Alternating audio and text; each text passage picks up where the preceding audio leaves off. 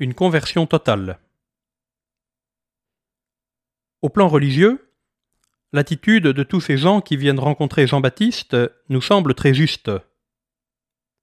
En effet, ils viennent de loin pour reconnaître leurs péchés, ce n'est jamais facile, et recevoir le baptême. Leur belle humilité nous fait trouver la réprimande de Jean bien sévère.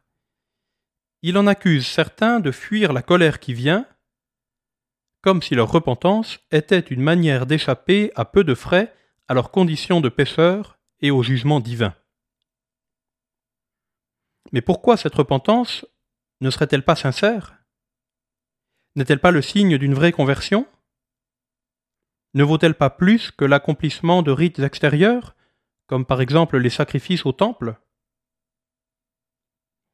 En fait, le Baptiste veut les prémunir contre une idée fausse la conversion n'est pas avant tout une affaire purement intérieure et spirituelle.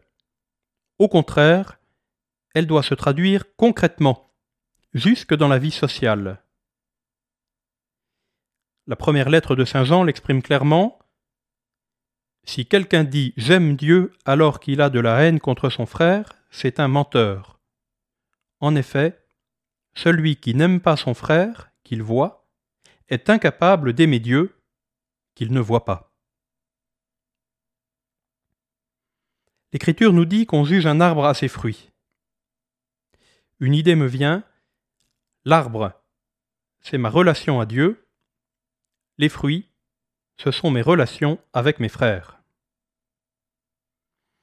Ce n'est pas seulement la fine pointe de notre âme qui est à convertir, c'est notre personne dans toutes ses ramifications ce n'est pas seulement notre vie spirituelle, c'est notre vie tout court.